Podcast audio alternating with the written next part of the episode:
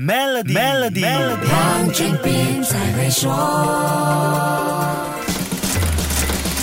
你好，我是黄俊斌。无论是在东方社会还是西方世界，黄金自古以来就是高贵和财富的象征。稀缺性造就了黄金的独特价值，也使得黄金成为人类社会里的一种生存保障。特别是在灾难和危机面前，黄金可以说是一种非常有影响力和备受追捧的商品。就因为这种贵金属能够提供足够的安全感，即使在今天这个理财知识普及、投资产品多得让人眼花缭乱的时代，黄金仍旧。还是出现在很多人的投资组合当中。作为一个避险用途的安全资产，黄金提供的安全感要从它跟货币之间的负相关关系说起。来听听深圳黄金珠宝研究所的所长曹阳高级经济师的解说。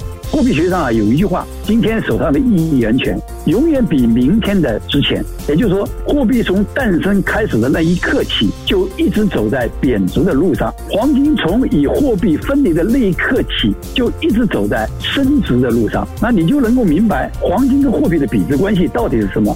你就能够清楚的知道，金银天然不是货币，但货币天然是金银这句话所表达的含义。黄金和货币原本的关系是称不离砣，但后来因为一位美国总统的决定，两者之间相互相依的联系起了一百八十度的转变。我们过去俗称的美金，本质不再是美金，只能用美元来称呼了。这位影响货币和黄金关系的关键人物，就是美国第三十七任总统理查尼克松。